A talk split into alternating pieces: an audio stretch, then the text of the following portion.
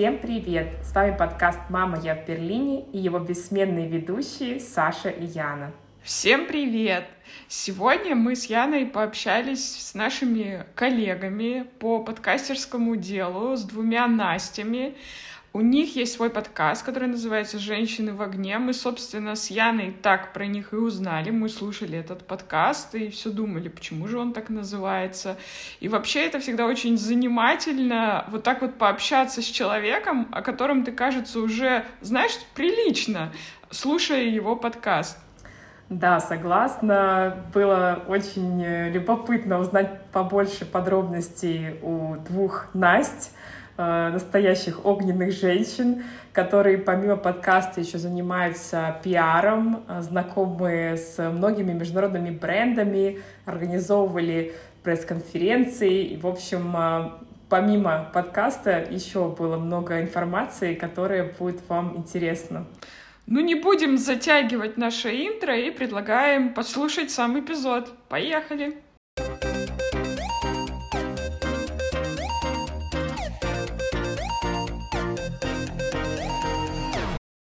Здравствуйте, две Насти. Впервые приходится такое обращение использовать. Мы вас давно уже ждали на наш подкаст. Привет. Привет. Так, ну мы уже в интро упомянули о том, что у вас есть свой подкаст с таким замечательным названием «Женщины в огне». И я думаю, нас с Сашей это название впервые притянуло к тому, чтобы ознакомиться с ним поближе.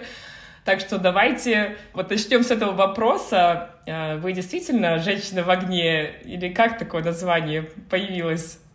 А, слушай, это очень вообще прекрасная история из нашей профессиональной деятельности. Собственно, так назывался наш с Настей рабочий чат. Вот, у нас э, как раз, мне кажется, тогда еще, знаешь, люди много переезжали из э, WhatsApp, из Viber, из каких-то там, не знаю, Skype, господи боже мой, в телегу. Вот. И это был, наверное, один из первых рабочих чатов именно в Телеграме. А, и, честно, я не помню, каким образом родилось именно название «Женщины в огне». Мне кажется, что ему уже, наверное, больше шести лет, пяти лет. Ну, то есть это было достаточно давно. А, но у нас была великолепная картинка, там такой, значит, пляж очень красивый. Бежит корги, а, и, значит, на попочке у корги огонек. Вот. И с учетом вайбов, которые мы в тот момент испытывали на работе, в основном мы горели 24 на 7. Вот. У нас было вот это вот корги с огоньком, горящий велосипед на аватарках. Ну, в общем, в итоге мы вернулись к классике. У нас так навсегда и остался м- корги. А, причем этот чат жив до сих пор, потому что мы обе с Настей в том месте больше не работаем, и никто из тех людей, которые сейчас в этом чате есть, тоже там не работают, но мы его оставили, там нас всего четверо осталось. Вот, и до сих пор этот чат «Женщины в огне» наш внутренний жив. Там мы обсуждаем все самые сочные, мне кажется, сплетни из профессионального рынка. Стоит сказать, что мы с Настей пиарщицы, и мы в том числе организовывали много ивентов. Э, и как раз тогда была очень популярна картинка, э, где маленький мальчик спрашивает э, папу, папа, работать в пиаре и ивентах это сложно? И он ему отвечает, что это как будто ты едешь на велосипеде, и все вокруг горит, и велосипед горит, и ты сам горишь. И вот, собственно, с того момента у нас это и родилось, что мы женщины в огне, потому что у нас постоянно все горит, у нас горели все сроки, дедлайны, а, постоянно один проект накладывался на другой, мы работали 24 на 7, и, в общем, этот чат, он нас действительно спасал юмором, какой-то поддержкой моральной, и когда команда разрасталась, там людей становилось все больше, а, кто-то увольнялся, они приходили, уходили, а мы с Настей оставались. Вот. Два таких столпа, которые не, не менялись. И к моменту, когда мы все-таки решили, что мы наконец-то созрели на свой подкаст, мы долго действительно думали, думали о том, что мы хотим собственный проект. И вот когда мы стали обсуждать название этого проекта, мы поняли, что, ну да, конечно, «Женщины в огне», потому что там и на увольнение мне дарили свитшот с надписью «Женщины в огне». Но как-то это стало уже вторым «я» для нас, наверное. Так мы и родились. Ну, название очень такое привлекающее внимание, однозначно. И даже возникает такой интерес послушать, потому что хочется разобраться, и кажется, ждешь, что в каждом эпизоде ты узнаешь, почему же женщины в огне. Ну, э, я начала вас слушать уже на достаточно поздних этапах, то есть там это уже был не первый сезон, и как бы вот эта история, как это возникло название, для меня сейчас это новое. Очень классное название. Расскажите про э, концепцию своего подкаста, о чем вообще он, потому что, может быть, кто-то из наших слушателей вас слушал, но, может быть, для кого-то это абсолютно новое открытие сегодня. Изначально вообще все сложилось таким образом, что э, Настя была моим руководителем, когда мы работали вместе, и мы с ней очень активно и яро спорили. И спорили мы так, что люди вокруг, они просто пугались, что сейчас будет какой-то сумасшедший конфликт, что, боже мой, надо куда-то прятаться. Нас пытались погасить, типа, девочки, тише, тише, там, давайте так не будем ругаться, а мы как бы просто на эмоциях обсуждали какие-то темы животрепещущие для нас. И каждая считала своим долгом доказать свою точку зрения. И после этого мы абсолютно спокойно могли там, ну что, пойдем кофейку попьем? Ну да, пойдем, все, пойдем обсудим. Там. А переходили на свои личные темы. Никогда э, спор не перерастал в конфликтную ситуацию, чтобы там, не знаю, мы поссорились. Я, кстати, вот реально ни разу не помню ни одной нашей ссоры за все шесть, семь, сколько лет мы с тобой дружим. Э, и мы поняли, что у нас, несмотря на то, что мы действительно очень близкие подруги, на многие вещи у нас абсолютно разный взгляд. И это касается не только работы, но это и касается повседневной жизни. И когда ты так ярко споришь, получается, что э, есть разное мнение, и его интересно послушать. И кто-то был согласен с Настей, кто-то был согласен со мной. И так родился подкаст, вот, в котором мы поняли, что хотим обсуждать эти злободневные темы. Да, я так э, ругаюсь только с Настей и с мужем. Ну, как сказать, для внешних людей мы ругаемся, а для, друг для друга мы, ну, мы просто разговариваем, у нас разные точки зрения, это окей. Все хорошо. Но на самом деле, мне кажется, что мы достаточно давно уже пишем подкаст, уже там третий год, а, и мы как хороший сериал перерождаемся. Ну, то есть изначальная идея, она не всегда сквозит, ну, то есть у нас не всегда прям противоположные точки зрения на какие-то вещи. А, иногда мы обсуждаем темы, которые, не знаю, там, я лучше разбираюсь или Настя лучше разбираемся, разбирается. Мы так немножко манспланим друг друга, а, еще какие-то идеи возникают. Ну, то есть, как правило, все равно у нас чуть-чуть разные взгляды. Это добавляет, безусловно, интереса. Но вот мы запустили в прошлом году серию подкастов про разные страны. Мы будем очень рады выпустить выпуск с вами. Ждите, обязательно послушайте на нашем подкасте.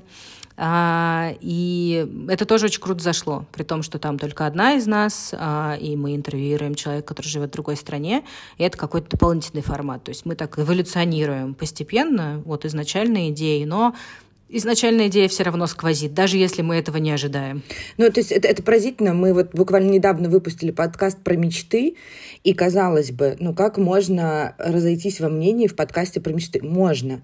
Я вот э, переслушиваю, там, готовый наш монтаж, и я думаю, ну, ну как, казалось бы, такая вот э, тема, в которой можно там обсуждать что-то только супер классное, супер приятное, но нет, у каждой из нас есть свой взгляд, и там для Насти мечты это всегда только цели, она в принципе не считает считает нужным мечтать. А для меня это как-то, как-то не мечтать. Ну, мечтать нужно обязательно. Иначе зачем жить? Ну, как бы скучно. Ну, кстати, понимаю вас. Мы недавно записывали новогодний выпуск про то, как, э, значит, загадывать желания, как составлять список целей. И обнаружили тоже, что мы делаем это совершенно по-разному, начиная от размера бумажки, на которой мы записываем эти задачи, заканчивая формулировкой и вообще как бы нашими ожиданиями. Э, мы с Сашей несколько выпусков записали, тоже вдвоем э, только, но все-таки это не основной э, фокус нашего подкаста. Зачастую, как правило, мы берем интервью.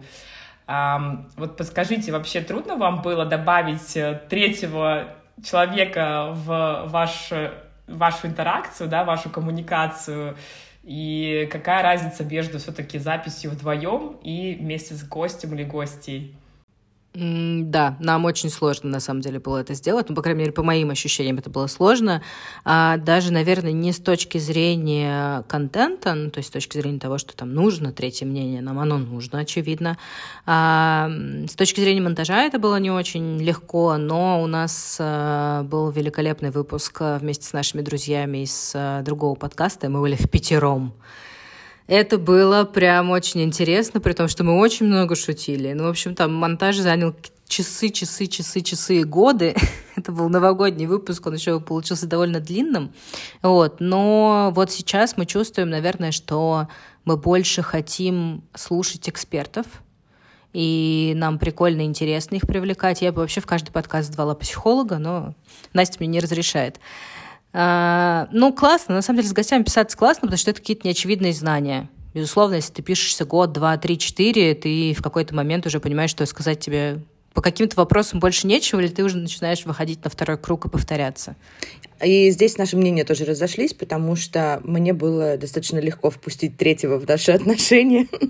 А, в какой момент мы с Настей решили, что... Ну, это, это было, наверное, во втором сезоне, когда мы обсудили, что по каким-то темам хочется услышать еще чье-то мнение, а, более экспертное, более развернутое. Ну и, в принципе, не знаю, там, когда мы с Настей обсуждали а, медицину, например, там, медицина доказательная versus гомеопатия, кто во что верит, кто во что не верит. Естественно, мы позвали э, эксперта, который разбирал по полочкам, что такое гомеопатия, что такое, не знаю, остеопатия и все прочее, и почему к этому относятся так себе в обществе, и особенно те, у кого есть медицинское образование. Понятное дело, что мы можем с Настей высказать свое мнение об этом, но хочется послушать еще кого-то. А, а психолог, да, это Настя вообще обожает ее любимая тема. Она каждый подкаст рекомендует всем идти к психологу. Я амбассадор психотерапии. Это у вас рекламная интеграция с психологом или просто чисто от души? Нет, к сожалению, пока нет. Честно говоря, мы просто ждем.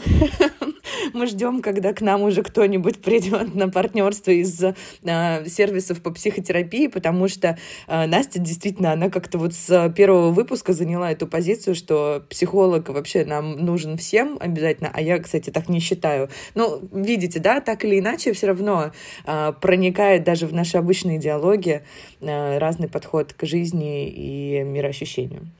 Ну вот, кстати говоря, о рекламных интеграциях. Хотелось э, спросить у вас, для вас подкаст это больше как хобби или все-таки у вас есть какая-то монетизация, и это приносит какой-то доход вам? Ой, а, знаете, это чистое хобби, и вот недавно мы получили первый доход с такой платформы, она называется Boosty. А, этот сезон мы зарегистрировали, собственно, в Boosty, и а, это аналог Патреона, только российский. И, соответственно, у нас появились первые платные подписчики и первый доход. И это, конечно, было просто что-то с чем-то. Я, наверное, обведу все-таки этот день в календаре и буду его праздновать потому что все это время у нас отношение к подкасту как к хобби, но к такому профессиональному хобби, а, потому что хочется делать качественный продукт, нам нравится то, что мы делаем, мы не бросаем это дело, это занимает довольно-таки много времени, и до недавнего времени это не требовало от нас никаких финансовых затрат, кроме как э, нашего ресурса, собственно, нашего времени. Эм, что тоже дорого, но тем не менее. Именно прямых затрат финансовых не было. Но тут мы решили улучшить свое качество, и мы наняли профессионального монтажера, который нам монтирует выпуски на стороне. Мы больше не тратим на это время. Ну, в общем, у нас есть амбициозные цели и планы на этот год, поэтому уже хочется как-то вывести подкаст на новый уровень, но это не так-то просто. Ну, это такое хобби, которое э, хотелось бы, чтобы переросло во что-то великое. Вот так я скажу. Да. Амбициозно, понимаем. Э, ну, раз это пока что все-таки хобби, то как, какая основная деятельность? Вы уже упомянули, что работаете в сфере пиара. Э, Можете поподробнее, чем занимаетесь на данный момент? Да, мы, собственно, познакомились э, на почве пиара, в одном агентстве работали, и я до сих пор занимаюсь пиаром. Я директор, скажем так, продуктового направления в крупной российской IT-компании. Э, я тоже практически продолжаю заниматься пиаром. Моя ситуация чуть-чуть сложнее. Э, я до недавнего времени работала в крупной международной компании Dyson, э, но сейчас я в декрете. И это будет такой каминг-аут и спешл для ваших слушателей и подписчиков, потому что даже наши слушатели об этом не знают. В общем, я готовлюсь к новому амбициозному проекту, изучаю новую профессию для себя, родительство материнства и материнства. И это, конечно, тоже, наверное, принесет какие-то новые плоды в наш подкаст. Но да, наши пути с Настей разошлись прямо перед пандемией. В этот момент я ушла как раз-таки на клиентскую сторону. Настя еще какое-то время продолжала работать в агентстве а потом перешла в эту крупную IT-компанию, ну и, в общем, руководит большим отделом и делает классные проекты. Последние пару лет вообще были очень сложные для э, мировой экономики, да, в целом, пандемия, потом вот нынешняя ситуация. Кажется, это повлияло вообще на все сферы и на все профессии. Вот расскажите, как за последние там год, пару лет э, изменился пиар? Потому что, кажется, пиар — это очень публичная профессия, правильно? И если вы говорите, вы до этого, у вас там сколько-то лет назад уже все чаты назывались «женщины в огне», то через какой огонь сейчас вам приходится проходить? Ну, смотри, если взглянуть в целом на индустрию, да, наверное, я буду говорить именно про э, то, что происходит в России, потому что мне сложно оценивать то, что сейчас происходит там за границей. А, если ты не а, многофункциональный человек, если ты не умеешь делать все, то ты никому не нужен. Вот. А работы сейчас там в плане пиара довольно мало. Очень многие пиар-агентства сейчас испытывают там сумасшедшие кризисы, люди сокращают там 30, 40, 60 процентов штата. А в первую очередь это связано с тем, что все международные бренды из России ушли. А, естественно, бюджетов нет. Почему мы всегда с Настей горели? Если посмотреть на наше портфолио, там в основном иностранные бренды. И мы работали очень много с иностранными брендами, а, особенно в IT. А сейчас, э, ну, самые классные коммуникации, основные бюджеты, все они у крупных российских компаний. Ну, то есть там, не знаю, Яндекс, Сбер, э, ВК, если вы в одной из этих э, трех компаний занимаетесь пиаром, то вам все еще весело, интересно, прикольно, и вы можете что-то реализовывать. Если вы работали там в международной компании, то они практически все сейчас стоят на фризе, даже если они не ушли. Ну, то есть я точно знаю, что там корейские бренды, например, они там никого не увольняют, они все еще в России, но пиарщик фактически приходит и просто сидит на работе и ничего не делает, потому что нельзя поднять головы, нельзя сказать, что мы все еще здесь, потому что непонятна реакция мирового сообщества. И, конечно, пиарщик — это человек, который сейчас в России должен реагировать вообще на все. Ну, то есть ты должен чувствовать, откуда дует этот ветер, что сейчас происходит, можно ли сегодня выпускать коммуникацию или нет. Ну и ты должен быть супер гибким, если у тебя закрывается возможность работать э, со СМИ, если у тебя закрывается возможность проводить мероприятия, делать какие-то громкие коммуникации, нужно понимать, что делать. Если ты сидишь и ничего не делаешь, ну, ничего не получится. И просто работать по классике, как раньше, не знаю, рассылать пресс-релизы и собирать пресс-конференции абсолютно тоже не выйдет точно. Вот. Ну и с каждым годом а, все сложнее и сложнее работать без бюджета. Наверное, все слышали, э, кто сталкивался с маркетинговым пиаром, что пиар — это бесплатно, а маркетинг — это за деньги. Ну вот нет, это не так. И пиару тоже нужны бюджеты, чтобы реализовывать что-то по-настоящему крутое. Если у пиара нет бюджета, то ну, это будет очень-очень скудная какая-то история, если честно. Если посмотреть с точки зрения международных брендов и даже чуть-чуть откатиться на пару лет назад, когда началась пандемия, а, естественно, последние три года это такой большой, тяжелый удар для индустрии. Все изменилось. А, раньше очень активно применялся инструмент тех же самых пресс-туров, выездных конференций, международных каких-то конференций.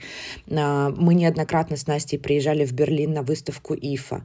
Это был масштаб. Ну, то есть все было иначе. Бюджеты другие, отношения другое, методики работы с блогерами и журналистами тоже совершенно другие. Мы с Настей Настей достаточно много путешествовали, в принципе, по миру, а, потому что это был один из инструментов для того, чтобы наработать лояльность э, к брендам, с которыми мы работали. А, и все это просто резко в одночасье рухнуло. Ну, то есть рухнуло даже не только какие-то глобальные поездки, когда мы там собирали престуры на 50 человек и вывозили всех в Каппадокию, например, для того, чтобы продемонстрировать новые функции камер э, смартфонов Sony но и внутренние какие-то командировки. Э, твой э, просто функция, ну, общение, оно схлопнулось моментально. И коммуникация между странами, она стала другой, она трансформировалась. Многие вещи стали проще. Мы поняли, что не обязательно, например, э, лететь в командировку и тратить на это несколько дней своего времени. Многие вещи можно решить по зуму. Можно созвониться, это займет у тебя там пару часов, а не неделю, и вопрос будет решен. Но как бы есть свои плюсы, есть свои минусы. Вот все то, что Настя перечислила, в целом на международный бренд тоже распространяется. А, но тут такой момент, что ты, к сожалению, очень мало подвижен и мало что можешь сделать самостоятельно. И ты вынужден, к сожалению, смотреть на то, что сделает твой head-office. То есть они тебе спускают сверху, и в ситуации, когда Настя, например, говорит о том, что пиарщик сейчас должен быть очень подвижен, на все должен реагировать, многие пиарщики международных брендов оказались в ситуации, когда они не просто приходят на работу и сидят, а они не могут ни молчать, ни говорить. То есть это такая патовая ситуация, когда к тебе, например, приходит блогер и говорит, вы еще работаете, а ты ничего не можешь сказать. То есть ты не можешь ни подтвердить, ни опровергнуть эту информацию. Ты не можешь сказать, ушел бренд из России или он еще работает ты вообще работаешь или ты не работаешь. Ну, то есть ситуация просто катастрофическая, честно говоря. Но не менее интересно. Да, я сейчас нахожусь э, в Таиланде. Как вы заметили, я чуть больше раздета, чем вы. И была удивлена встрече со своими бывшими одноклассниками, которые работают в международных компаниях, которые базируются в России. И большинство из них точно так же, вот как ты сказала, не знают вообще, что будет дальше. То ли компания остается, то ли она уходит, то ли э, э, у них работа будет через три месяца, а может быть и нет. Так что действительно это э, очень интересно, то, что нас ждет в будущем и вообще международные компании в России. В связи со своей работой мне приходится тоже ездить на конференции периодически, ну, конечно, не во время пандемии. И я помню, что э, одна известная компания пыталась делать аналог э, типичной конференции в режиме онлайн. Ну, для меня это было, честно говоря, немножко жалкое зрелище, и идея, в общем, провалилась, на мой взгляд. Вот э, с вашей профессиональной точки зрения, вы думаете, вообще возможно все-таки офлайн заменить онлайном? Или же это просто какая-то утопическая идея? Какие-то вещи можно действительно заменить и упростить, какие-то нельзя.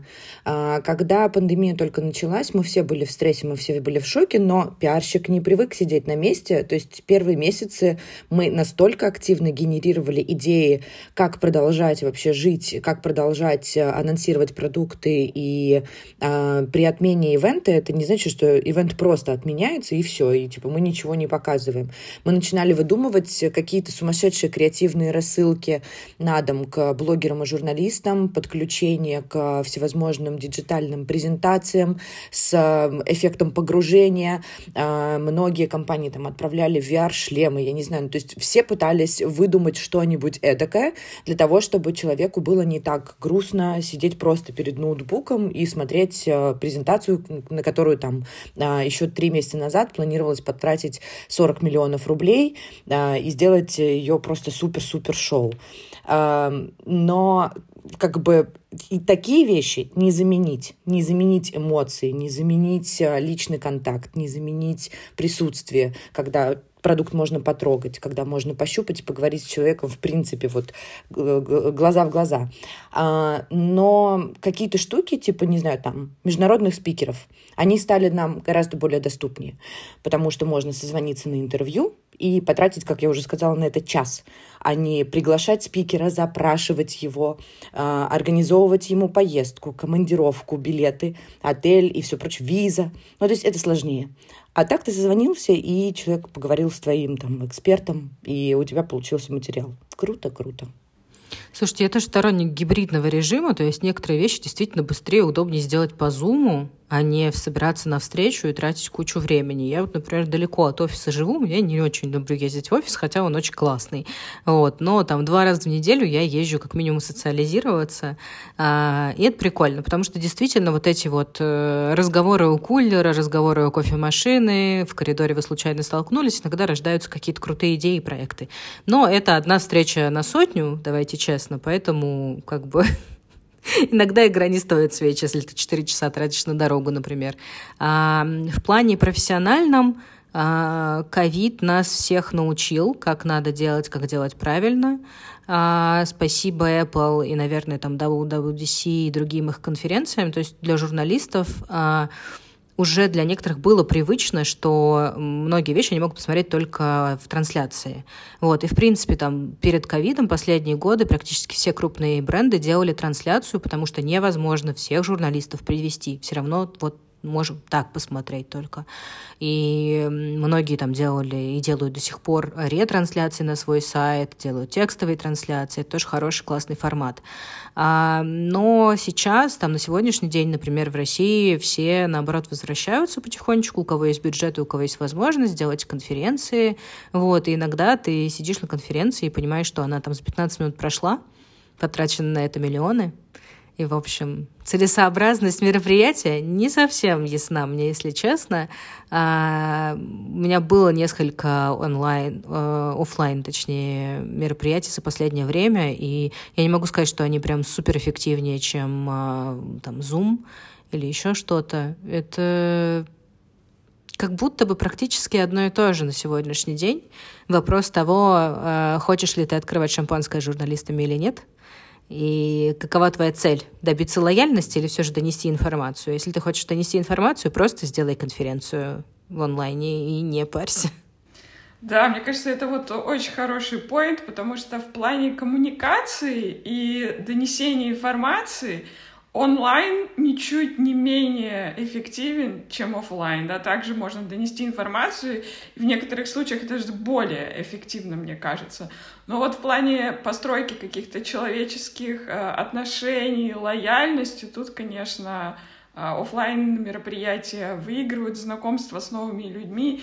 Не знаю, из моего опыта я тоже много ездила, езжу по конференциям, и кажется, Честно говоря, 99% конференции посвящено тому, чтобы просто познакомиться с людьми, пообщаться на темы, которые зачастую даже вообще никак к работе не относятся, но потом э, когда-то да, этот контакт как-то срабатывает. Или э, уже с э, существующими клиентами и партнерами просто попить кофе и как-то улучшить отношения. И это, и это супер важно это супер важно, то есть это нельзя полностью вообще исключить из нашей жизни и перенести все в онлайн.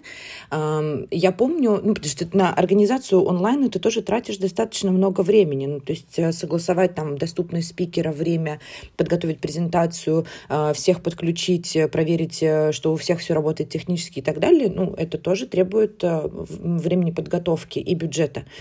Я помню, что мне было жутко обидно, Э, когда некоторые журналисты в открытую в Фейсбуке во время, прям в разгар пандемии писали о том, что, слушайте, ну вот ваши эти онлайн-конференции, они так задолбали, типа вы нам назначаете их по две, по три в день.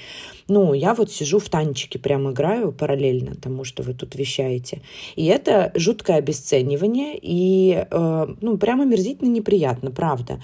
Э, потому что получается, что некоторые журналисты работали только за вот это веселье, за за вот эти сумасшедшие э, престуры, поездки в Лас-Вегас, в Барселону, в Берлин, еще куда-то, э, и больше им ничего не надо. Ну, конечно, вопрос к профессионализму этих журналистов, мы их между собой называем бутербродники, это те люди, или э, э, тарталетчики, это те люди, которые приходят на мероприятие поесть.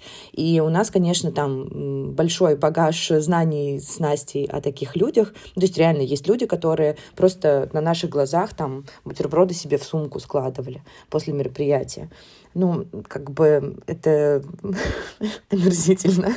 А, естественно, таких людей ты не допускаешь на последующие мероприятия и не допускаешь их там к онлайн-конференциям, но они туда и не пойдут, потому что им интересны бутерброды, а не знания. Но это печально. Да бог с ним, пусть едят. Вот пусть едят столько, сколько хотят. Я могу ланчбокс принести, соберите все, что хотите. Но просто того, что это люди, ну, которые там подделывают свои бейджики, чтобы пройти на ивенты. Они не являются журналистами или являются журналистами, которые там, их редакция, она существует только у них э, в голове. Ее нет на самом деле там, не знаю, у ресурса 5 человек в год посещаемость. Вот такие люди, на самом деле, приходят. Вот те самые бутербродники, вот, вот, вот, вот так они выглядят. У меня были тоже случаи прекрасные, когда люди прорывались через охрану, начинали убегать. Ну, то есть они забегали на площадку, потому что площадка ограничена как бы пространством охранник все равно найдет, но это, это очень странно, это очень крипово на самом деле, и я вот, кстати, сейчас придумала прекрасную аналогию. Надеюсь, что я не сделаю ваш подкаст 18+, из-за этого, что а, онлайн-конференция — это как если ты дома, а, домашний бар у тебя, вот ты дома выпиваешь, то есть ты можешь пригласить их друзей, но их не очень много, а с остальными ты можешь созвониться, да, там, и звонить им по ходу а, своего пятничного вечера. А офлайн это вот как в бар пойти, ты там можешь кого-то еще дополнительно встретить, даже кого-нибудь нового позвать, туда больше людей поместится, но это всегда дороже. Всегда. И не всегда эффективнее, чем дома. Мне кажется, да, хорошее, хорошее сравнение. И круто вы сказали про э, бутербродщиков. У меня был другой термин э, барахольщики, потому что я встречала людей с чемоданами на конференции. Я поначалу, когда была еще джуном неопытным, я думала, какие трудоголики с чемоданами сразу приходят на конференцию. Но потом я разобралась, что это, оказывается, пустые чемоданы, в которые вот просто гребут, вот, ну, просто все, что видят. Ручки — пять ручек, блокноты — пять блокнотов. Ну, это просто... И когда мне приходилось самой стоять на стенде, я таких людей сразу замечала, и мне хотелось просто глазами их испепелить, и если они подходили, я говорю, одну только можно взять, только одну. Я никогда не забуду, у нас а, на мероприятии мы как-то дарили подарки, у нас а, все было связано с тематикой кино, и мы думали, как бы, ну, что-то необычное сделать, памятное. И мы дарили а, всем нашим гостям вот эти киношные хлопушки, которые делают там стоп-кадр, да, и писали их имена просто на этих хлопушках, и все. У меня была драка драка за эти хлопушки. Я просто, я стояла, я не понимала, что происходит. Ну, то есть, ну, почему нельзя организованно это все сделать? Они просто копались в пакетах, они там что-то пытались достать. А мне, а мне... Это было похоже на базар-вокзал, и это было что-то с чем-то. Да, я думаю, в сфере пиара это еще более интересно. У нас э, в нашей сфере с Сашей мерч такой более скучненький, хотя креативы тоже бывают э, товары, поэтому я понимаю тех, кто с чемоданом приезжает. Um, такой вопрос. В вашем последнем сезоне, точнее, наверное, предпоследнем, если uh, я правильно считаю, вы начали приглашать гостей и разговаривать с ними uh, о переезде в разные страны. Этот момент действительно сейчас актуален, особенно для жителей стран СНГ и России в первую очередь. Подскажите, Почему вам стало это самим интересно? И имеет ли это отношение к вашей жизни непосредственно? И э, планируете ли вы продолжать? Давайте, мне кажется, Настя гораздо более развернуто раскроет этот поинт. Я так по верхам. Ну, в целом, конечно, да. Мы там с семьей, с близкими друзьями еще в августе предприняли первую попытку а, поехать посмотреть, как нам жить в другой стране. И в целом там за последний год, меньше года еще, а, мы пожили в Армении, пожили в Турции и, в общем, поняли, насколько все это непросто и сколько вопросов э, возникает в процессе. То есть там сделать даже банковские карты — это супер нетривиальная тема. И, наверное, там первый какой-то порыв был про то, что нужно помочь, а еще ты, когда смотришь на карту, э, ты понимаешь, что у тебя друзей сейчас по миру просто, ну, чуть не в каждой стране. В общем, не очень сложно искать героев. И как будто бы все это сложилось. Ну да, так получилось, что мы с моим мужем уехали э, 6 марта в Армению, и тогда как раз все новости, они просто нас нагоняли. Мы успевали все как-то сделать, там, в последний вагон впрыгнуть. То есть мы сидели на пересадке э, в Минводах, потому что других билетов не было. Э, это были сумасшедшие деньги отданы за эти билеты, и, и при этом ты летишь еще и с пересадкой из Москвы. Э, и вот мы сидим ночью в аэропорту, и приходит уведомление о том, что виза и мастер карт прекращают работать. Э, и мы просто бежали в банкомат, снимали там наличку для того, чтобы вообще понимать, как дальше существовать. И мы, получается, одни такие из первопроходцев были среди наших друзей, которые приехали в Армению, смогли себе сделать карты, разведали, как вообще, что нужно, какие документы, сколько сейчас стоит там арендовать квартиру и все прочее. А, потом мы вернулись на какой-то период в Россию. А, и, в общем, Настя права, было столько историй, и получалось, что а, каждый к тебе обращался с вопросом, а как вы ездили, а что вы делали, а как вас пускали, а какие карты вы делали, а на каких основаниях вы жили, там, ВНЖ, не ВНЖ. И мы поняли, что ну, всем необходима информация, и всем ее нужно откуда-то получать. И получилось, что в сентябре мы переехали с мужем в Турцию, а, и как раз случилась мобилизация в России, и сюда поехали все суперактивно. И опять это стало востребовано, опять все начали задавать вопросы, а как вы приехали, а какие карты вы сделали. И тут все на взаимопомощи. Ну, то есть реально там ты где-то узнал информацию, что в этом банке дают, а в этом не дают, и ты начинаешь всем рассказывать, всем своим друзьям пересылать сообщения, давать контакты менеджеров, которые тебе помогли, говорить, сколько это стоит. В общем, потом наши друзья в большом количестве поехали в Азию, там тоже есть свои особенности. Ну и, в общем, это так вот родилось. Мне лично очень понравился ваш выпуск про Казахстан. Ну, как бы я просто родом из Казахстана, и мне было интересно послушать, вот как человек, который только переехал, смотрит вообще на Казахстан. Хоть я уже там и много-много лет не живу, но все равно я же понимаю, как бы о чем речь. И один момент, который просто мне так понравился, так меня зацепил, э, там ваш гость сказал, что э, все, как можно понять, что человек не местный, он говорит тенге, а не тенге. То есть я потом об этом подумала, то есть это правда. Тенге пишется без мягкого знака, но местные люди, которые там родились и живут, они так никогда не говорят. И я просто думала, вау, ведь реально, это как бы такая тривиальная вещь, но она сразу показывает, ты местный или ты приехал. И это просто маленький пример того, как мне кажется, да, ваш подкаст, ну, реально такие мелочи, но очень полезные, доносят до большой массы. Да, слушай, тут важно понять, что мы не пытаемся составить какую-то настоящую глубокую инструкцию и сказать, что там точно будет классно, и езжайте скорее туда. Мы понимаем, что очень многие люди в раздумьях, и хочется ну, как бы снять, с одной стороны, часть страхов, что вот там уже есть люди, которые это прошли, вы наверняка их найдете там, они вам помогут, скорее всего.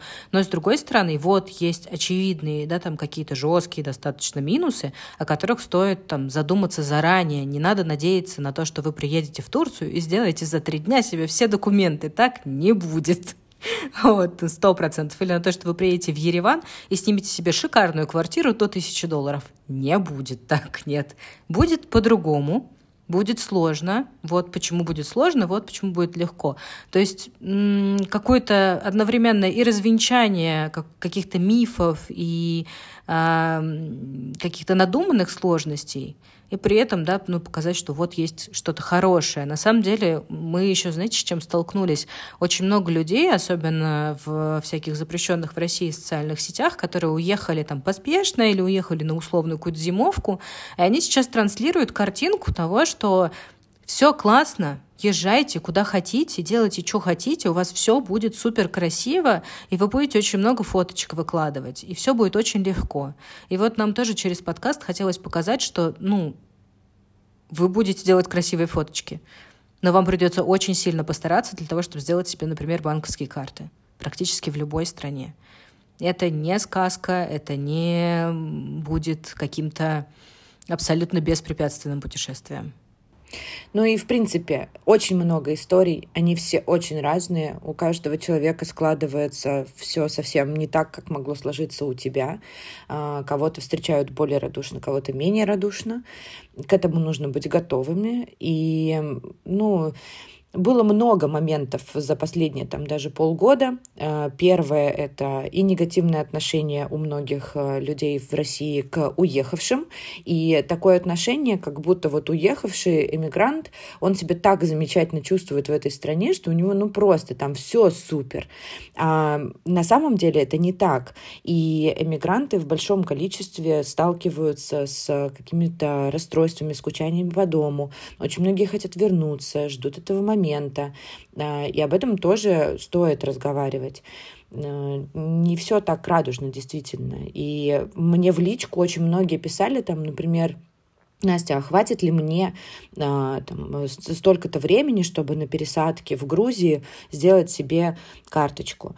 А, и объективно, так как я общалась с нашими героями подкаста, я понимаю, сколько времени нужно, чтобы там подать заявление. Условно, на одной пересадке ты можешь выйти в город, э, подстроиться под часы работы банка, сдать все документы, и на обратной пересадке через две недели там их получить.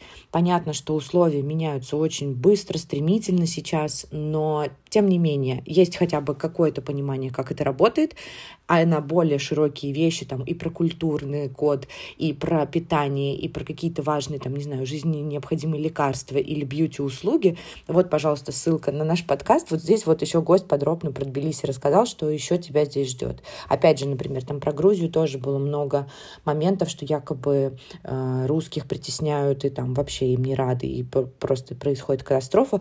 Тоже хотелось развеять какие-то мифы и узнать, что на самом деле происходит в стране, какое настроение на самом деле к приехавшим, и стоит туда отправляться или не стоит, даже как путешественнику. Не обязательно человеку, который там собирается карточку себе банковскую делать, а просто вот я теперь хочу поехать как турист. Могу, не могу, ну, какие-то такие вещи. Это, кстати, я добавлю, да, очень э, мне помогло лично, потому что, ну, я довольно много путешествовала до ковида, до всех событий, и у меня возник, конечно, большой страх, что я со своим паспортом, ну, меня забьют камнями на улице, короче. Вот как-то так я себя чувствовала. И э, первое, мы поехали, во-первых, в Европу с мужем, как раз у нас там, знаете, типа на 20, какой, 22 23 был, были сентября билеты очень вовремя. А, и, во-первых, я посмотрела своими собственными глазами, как дела в Испании, как дела в Нидерландах, там, ну и в Турции плюс, а, и немножко подуспокоилась. И вот слушая наших гостей, я все больше и больше успокаивалась. Все же, если ты нормальный человек, к тебе будут нормально относиться. Да, у меня есть друзья, которые очень давно живут а, в Люксембурге, и у молодого человека а, немецкий паспорт, а у его жены еще пока российский паспорт. И несмотря на то, что они уже лет пять живут там, они как раз-таки собирались путешествовать и ехать в Грузию, и был вопрос, типа, как Машу встретят на границе с ее российским паспортом. Ну, потому что никто не задает тебе вопрос, сколько лет и где, в какой стране ты живешь, какой у тебя там политические взгляды, отношение к ситуации, ко всему прочему. Все смотрят на твой а, бордовый паспорт. Вот. А, пустят, не пустят, ну, как бы это все связано с большими рисками. Ну, все хорошо, всех пустили, все замечательно. Спасибо за такой подробный ответ. Я думаю, действительно, эта тема очень актуальна, ну, поэтому вы и продолжаете расспрашивать тех, кто переехал, уехал, о том, как, что им пришлось пройти в хорошем и в плохом смысле этого слова. Ну, давайте будем завершать наш разговор. Напоследок хотела спросить у вас, э, какие планы на ближайший сезон? И вы уже упомянули то, что год э, вы планируете грандиозный для вашего подкаста и для э, Насти, которая скоро выйдет в декрет тоже, точнее уже вышла э, в этом плане. Э, поделитесь своими планами на будущее ближайшее. Эм, в прошлом сезоне мы сделали много выпусков подряд про другие страны. В этом сезоне мы решили немножечко вернуться все-таки к нашей базовой такой штуке, то, что мы обсуждаем какие-то насущные вопросы, которые нас э, волнуют. Э, вот недавно мы выпустили эпизод про синдром самозванца. Э, сейчас мы выпустим сезон, ну, выпуск про живет ли любовь три года и вообще как сохранить отношения на расстоянии. Ну, в общем, какие-то такие вещи, которые нас сейчас тревожат и волнуют. Обязательно будет выпуск про беременность. А, жду не дождусь поделиться своими впечатлениями. А, но будут примеси как раз-таки выпусков и эпизодов из разных стран, и вы будете нашими гостями и расскажете нам о жизни иммиграции в э, Берлин. Поэтому, дорогие слушатели, пожалуйста, приходите к нам в подкаст и послушайте, что девушки расскажут об их жизни. Вот, поэтому у нас э, такой разнообразный будет сезон и богатый на всевозможные темы. Э, я рассчитываю, что будет очень-очень интересно. Но пока по нашей статистике мы видим, что аудитории нравится. А если аудитории нравится, значит мы двигаемся в правильном направлении. ссылка в описании, так что долго искать не придется. Хотя, думаю, название «Женщины в огне» найти будет э, нетрудно и легко будет запомнить. Да, спасибо большое, Настя и Настя, что поделились э, своим опытом. И я думаю, нам с Яной это тоже ценно, потому что по сравнению с вами мы еще все же начинающий подкаст, хоть нам еще и год, хоть нам уже и год, но еще не три, э, как вам. Будем слушать про вот этот э, выпуск про э, живет ли любовь три года, живет ли подкаст три года, тоже интересно. В общем, желаем вам всего самого лучшего, успехов с вашим подкастом, чтобы трансформация продолжалась, огонь был, но был в таких масштабах, чтобы он только мотивировал и не мешал.